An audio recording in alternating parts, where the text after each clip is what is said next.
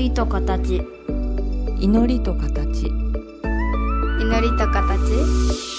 祈りと形。この番組は真言宗僧侶天野幸雄と大原美術館の柳沢秀行が祈りの世界その世界が形となったアートのあり方をテーマに言葉を織りなすトーク番組です目に見えないけど感じるもの。それが祈りの世界。その世界が形に転じたアートの世界。全く別分野で活動する2人の少し不思議で面白深い問答にお付き合いくださいませ。祈りと形。皆さんこんにちは。祈りと形の時間がやってまいりました。お相手は倉敷中島幸三寺住職天野幸雄と大原美術館の柳沢秀幸です。今回もよろしくお願いいたしよろますしくお願いいたします。えー今回も公開ギャラリートークのようなそうです、はいえー思いのほかですねあのーまあこのオンエアの頃には終わってるんですけども思いのほかですね人が入ってきてくださってえーざわざわガヤガヤと。まあ倉敷美観地区でね大原美術館から歩いて5分ほどのギャラリーさんですから、はい本町ギャラリージジさんです。ね、こうしてあの我々はラジオ収録をしつつもお客様が入ったり出たりしますから、はい。合間合間でどうぞどうぞとかありがとうございましたが入りますけどもよろしくお付き合いください。こういう時ってでも普通はラジオスタッフ側うん。制作者側がはい。こういう番組ですってチラシ渡すとか また聞いてくださいねとかいうこういう欲はうちにはないね。うんうんじゃないよ。うんうんでもまあありがたいことで大盛況でございましてですね。ねあのー今回いろいろなタイプの作品がありますけどはい。あの僕ね改めてあそうかって小遊さん本当に作ってるのが楽しいんだなっていうのがよくわかりますね。楽しいですね。うん。で昔と違ってうん。これをこのまま完成させると切なくなるなって思う時があるわけですよおえどういうことですかもうちょっとできただろうとか納得の部分でうん。昔はね若若かった時はね、うん。もうちょっとできるだろういうのをうん。仕上げの段階でうん。変化させてやるぜみたいな格好でうー。んってやるんですけどもうん。すごい残念なお顔になってるなとかうん。でこれは残念なお顔ね仏様の残念なお顔をそんなねうん。あの新手の陶芸作家にバーンって割るとかできないじゃないですか。え？作り直しじゃできないからすいませんって言ってまたちょっと細工をしたりして。あそうか。だからあのね今回だいぶ以前に作られた陶器のね作品なんかもあって、うん僕らなんかすとかちょっと破れてたりとか、はい。パカーンってしちゃってても、うん。それは造形的にかっこいいじゃんって思うんですけど、はい。こういうさんからすると仏様が傷んでるように見えちゃうわけですよね。ああのーもちろん欠けてても、うん。素晴らしくまとまってるものはあるし、はい。それでも大丈夫と喜んでくださる方々もいらっしゃるんですけども、うん。あまりにもねっていうものを、うん。なんかこう手から生まれたものだからみたいな格好でやってたんだけども、う。んこれちょっと精神世界の話していいですか？どうぞ。あのー 体があるということが、はい。邪魔っていうのがうん。般若心経の中に出てくるわけじゃないですか。え、どの辺がそれなんですか？五運は皆食うなり五運っていうのは、はい。い、ろんなものが集まってうん。出来上がってますよ、この世はっていうことで、はい。まあ、3次元というか、うんうん。あーこの世ですよね。はい。で精神社会というのはこの世界というのは空空になる、うん。ね、そうしていくとですね精神だけになるからうん。痛いこととか苦しみから逃れられる、はい。となると体いらんじゃんってこう極論になってしまうんですようん。でもこの体があるからあー、ねあのー触れたり味わえたりするわけうですよ、んね。そんな風に考えていくと突き詰めていくと、うん。ベストなコンディションで目覚めてうん。ベストなコンディションで拝めるとうん。一日いい調子だなって思い出したわけはい。そうするとベストなコンディションで目覚めるためにはベストなコンディションで寝なくちゃいけないんですよはい。そうすると朝が始まりと思ってたんですけど、うん。寝る時が始まりでうん。いやいや晩ご飯が始まりでうん。お風呂がついてどんどんどんどんなると、うん。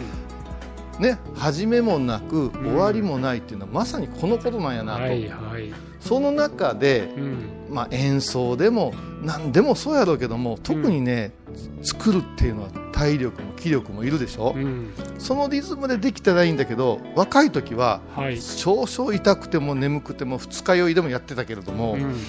これを50も過ぎますと割と淡々とやっていく。そうするとそれが楽しくなっていくんですよ。うん。それが出てきて、うん。柳沢先生に楽しそうって言っていただけたんかなと思う次第ですよ。やあの前回の時にね あのお上手ですよねって申し上げたのが、うん。僕本当に絵を描くとか形を作るとかお上手だしそれはただ単に手先が器用って話じゃなくてやっぱり小さな時からずっと積み上げてきて、その都度こうした方がいいかなああした方がいいかなってずっと蓄積してきたからこそ今すってねお上手なんだろうな。ただそれが技術としてだけ上手ってだけじゃなくてあ今おっしゃっていただいたようなことがあそういうちなんかつながりとか考え方があるんだなっていうのがねなんか会場ににじみ出てるなって感じなんですよね。だから今日ちょっと聞きたいことがあったんですよ。なんでしょ抜くっていうね。ううん。抜け感がいいですねっていううん。このあアート作家の友達たちから、はい。そこばっかり言われるんですよ。いい具合に抜けてますね。抜けてるじゃんって言って。あのねコンディション悪い時聞いたらねあの馬鹿にされてんかって思うんですけど、うん。皆さんそれができなくて苦労してんだっていう話をよく言われて、うん。アートの世界そういうのがあるんかなと思って、うん。その辺をねちょっと教えてもらえたらなと多分その抜くって言葉でもうん。全然違う2つの局面があるんだろうなと思ってるんですよ。おあの一つには生真面目に全部埋め尽くしてるんじゃなくて、うん。ちょっとほっと笑ってみたりとか、はいはいはい。見てるものがふーっと肩の力が抜けるようなそういう意味での抜け感っていうのもあると思うんですね。うん。で、まあ小井さんの今回ねここにも並べられてる作品っていずれも微笑ましいし、はいはい。うん見ててなんていうかなこっちが緊張感を感じるんじゃなくてスーって心穏やかにしていただけるっていう意味では抜け感あると思うんです。でもう一方でうん。うんちょっと拙かったり稚拙だったりそういう抜け感っていうのもあってもいいっていうか、うん。だからパブロ・ピカソがあの子供のように絵を描けないっていうのをすごい悩んじゃうわけですよね。そうだね。真面目やもんなだから、ああの本当にもう昔のあの本当に手すさびで喜びっていうか楽しみだけで作ってるような土人形とかってうん。ディメンション狂ってるの多いですよね。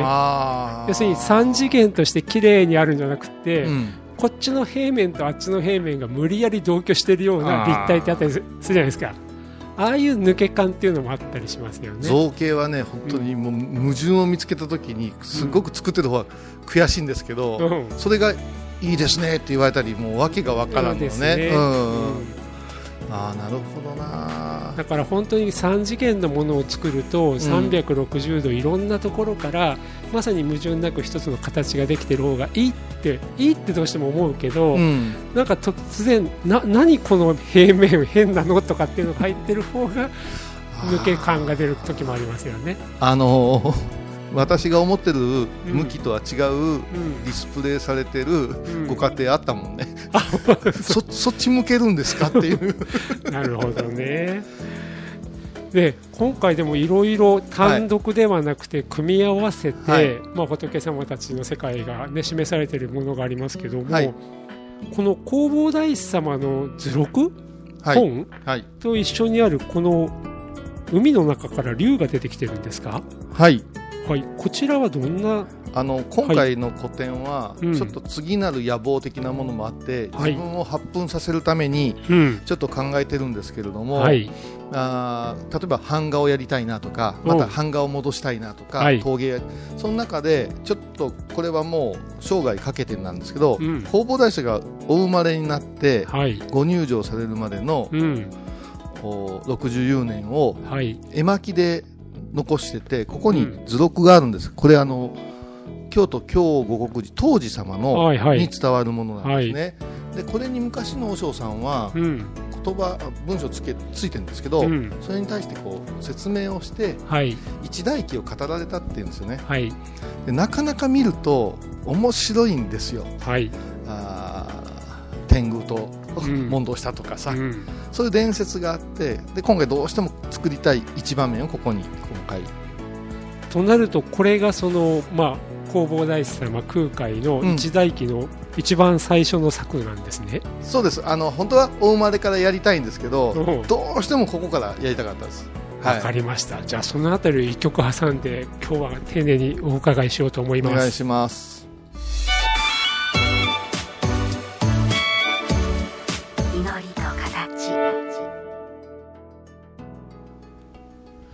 これお生まれになったというよりもうん。おいくつぐらいのお大師様の姿なんですか？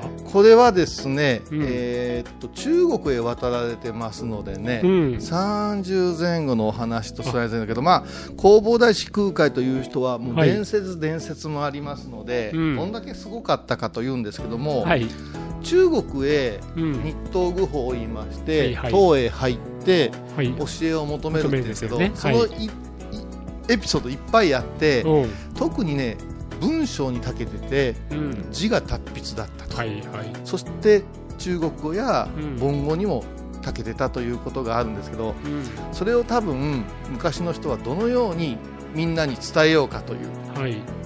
こういうところがいろんな話にこうでどうも中国の伝説なんかと重ねてうん焼き直してる部分もあるんですけども例えばこれは子供さんが川のほとりにおったんですよね、はい。わらべが。はい。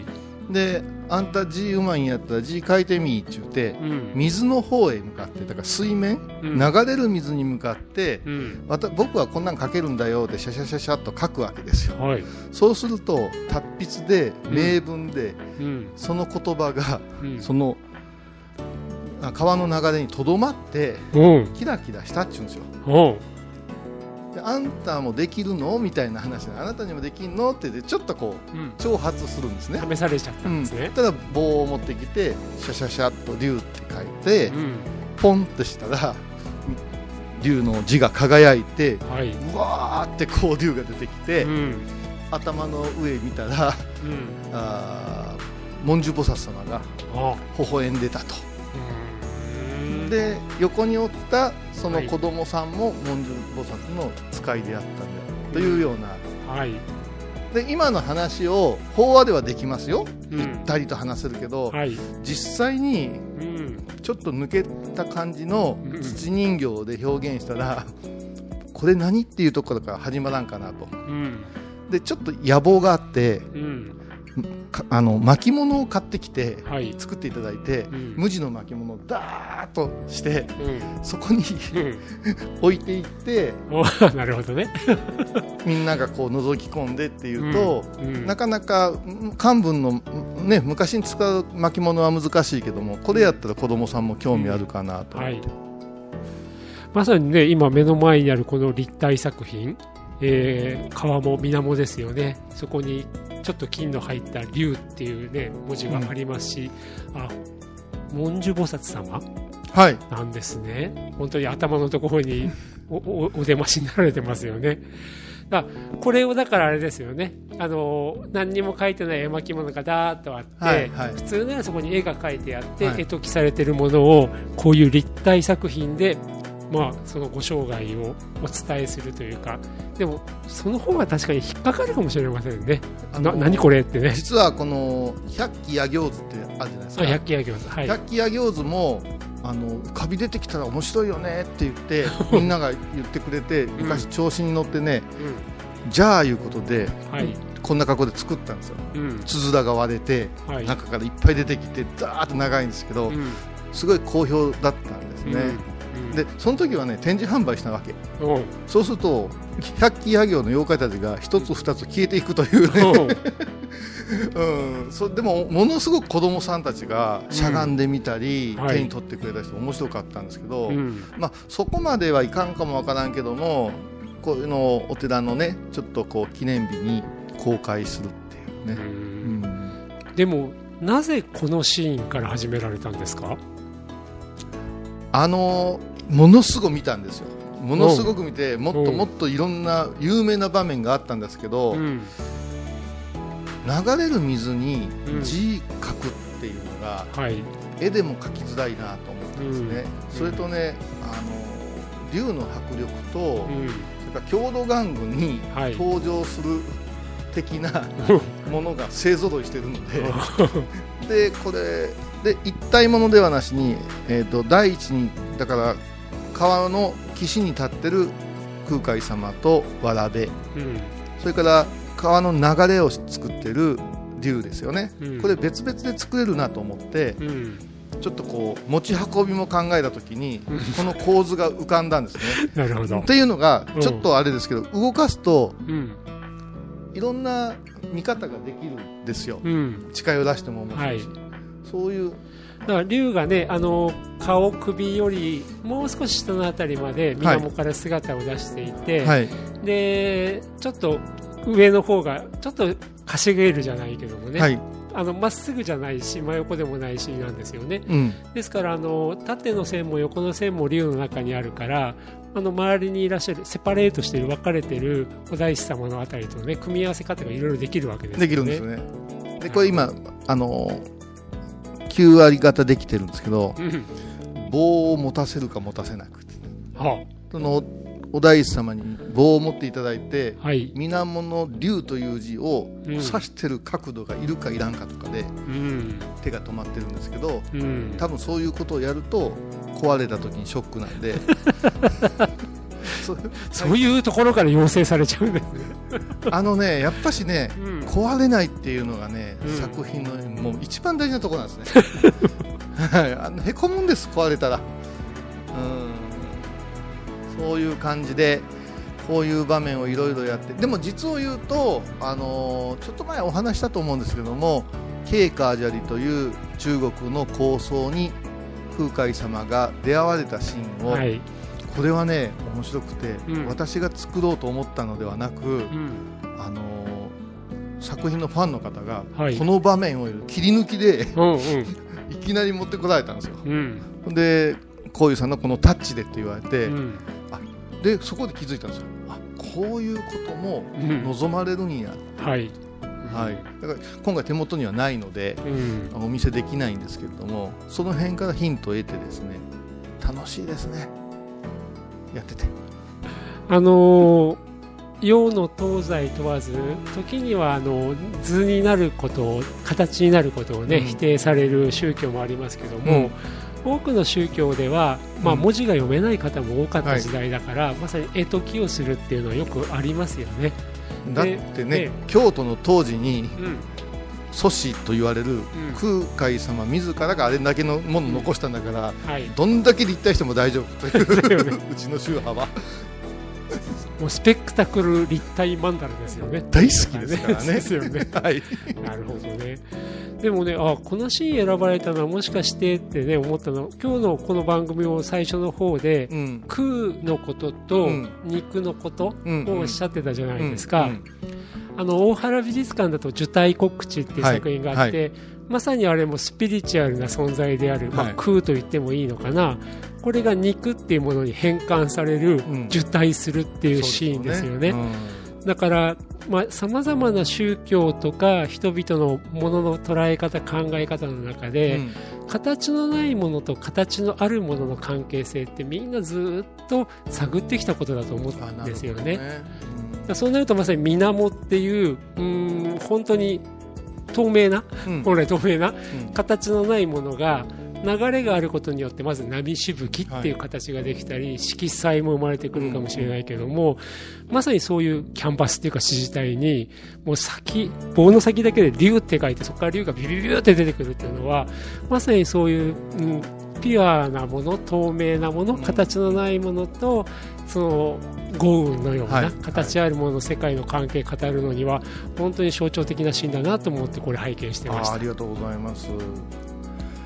あの日本今漫画とかアニメとかをすぐフィギュアにするけれども、はい。その形がぞあのすごい大事ではい、結局そういう形にしたいっていう願望が、うん。今この時勢ではい。ものすごく盛り上がってると思うんですけど、ならば古来伝わる1200年前のこともやってみようかなっていう誰でもできないことだからう、ん。うん、そういう気持ちで、でもあの漫画とかフィギュアとかって、うん。いわばその要請される形ってありますよね。はいそうですね。で小遊さんも今回これ土人形ならではのっておっしゃってます土人形だからできる強度とか、うんううん。ん表面の柔らかさとか、はい。なんか土人形ならでは要請される形はい。があってあと色彩もね随分いろいろ出せますもんね、だからああいい感じの土人形のこのシーンだなと思って拝見しておりました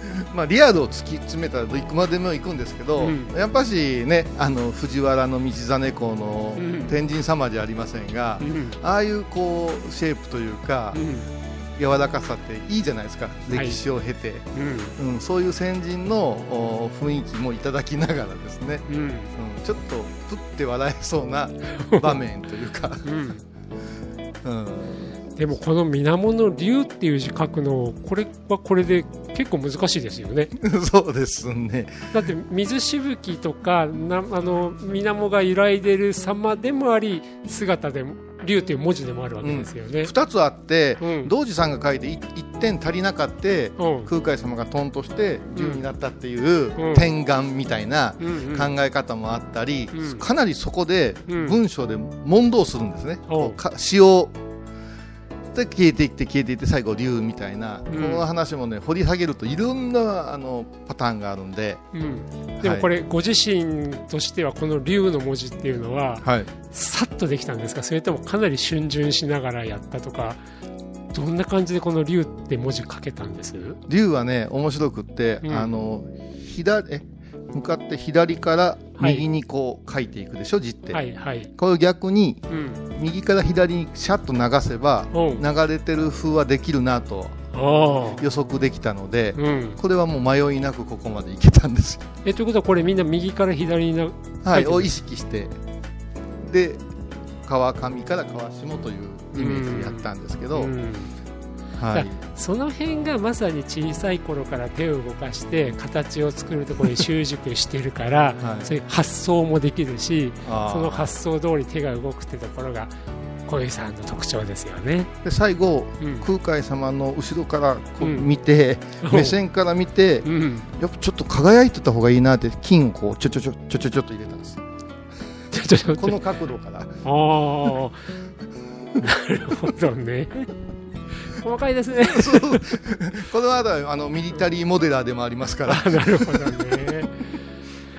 まあそれでもね本当今回あの絵もあれば切り絵もあるし、うん。本当に焼き物もあるし土人形もあるしまああの作り方も多様ですしあの仏様の世界もあれば妖怪系もあるし、うん。人形もいるしと、うん。で前回伺いましたけどご家族の選択によりかなり隠されてしまったものもあるから ね。はい。かなりもっと膨大なものがあったんですね。膨大ですね、はい、あの家族が来ないときは面白いものをまた あの、えーその日その日で変えていきますんでね、はい。はい。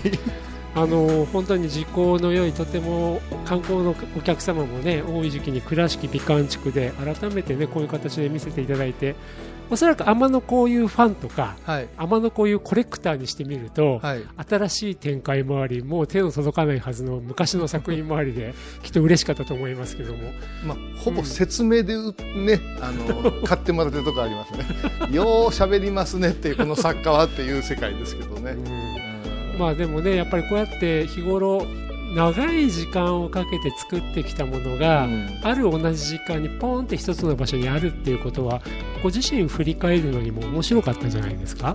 面白いですよね、うん。あの形っていうのは面白いですね、あうん。まあ、音声が残せる画像が残せる動画が残せる言うけどもうん。形はね触るとやっぱあの時だなとか思い出したりね、う。ん、どうやってこんな作品作ったのとかうん。中にはね記憶にないものがあってねあ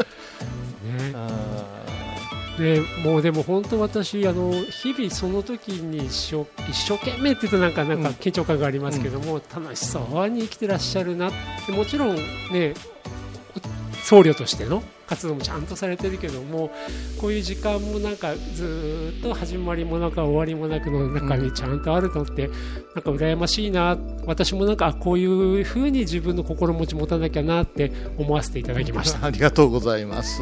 本当にありがとうございました。はい、またお願いします。はい。